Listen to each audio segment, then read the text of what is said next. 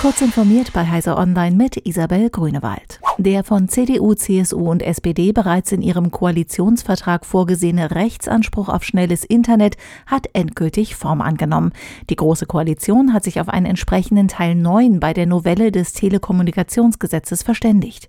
Sie stellt damit gegenüber dem Entwurf der Bundesregierung klar, um die Anforderungen an den entsprechenden Internetzugangsdienst festzulegen, soll die Bundesnetzagentur nicht nur die von mindestens 80 Prozent der Verbraucher im Bundesgebiet genutzte Mindestbrandweite heranziehen, sondern auch die Uploadrate und Latenz. In einem Corona-Testzentrum in Hannover hat es eine Datensicherheitspanne gegeben. Testergebnisse sowie Namen und Adressen von Getesteten seien theoretisch ohne besondere Kenntnisse abrufbar gewesen, sagte Joachim Wagner, Sprecher des Bundesamts für Sicherheit in der Informationstechnik in Bonn. Das BSI habe den Betreiber informiert, die Sicherheitslücke sei geschlossen worden. Es gebe keine Hinweise darauf, dass Daten missbräuchlich abgeflossen seien, betonte er.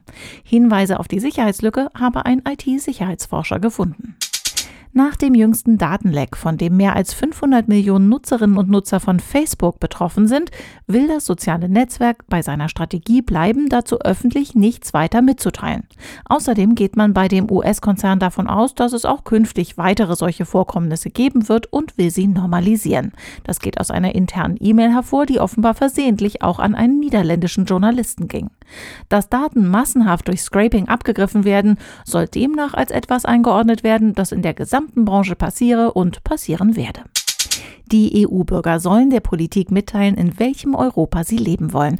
Das Parlament, die Kommission und der Ministerrat der EU haben dazu eine Online-Plattform für eine Konferenz zur Zukunft Europas freigeschaltet. Dabei handelt es sich um eine einjährige demokratische Initiative, mit der die Zukunft der Gemeinschaft gestaltet werden soll.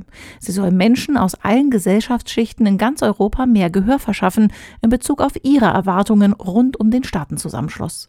Das Ergebnis werde als Richtschnur für die künftige Ausrichtung und Politikgestaltung der EU dienen, versichern die Macher. Diese und weitere aktuelle Nachrichten finden Sie ausführlich auf heise.de. Werbung. Kennst du die BDBOS? Wir machen digitale Kommunikation technisch möglich. Für Regierung, Verwaltung und Einsatzkräfte in ganz Deutschland.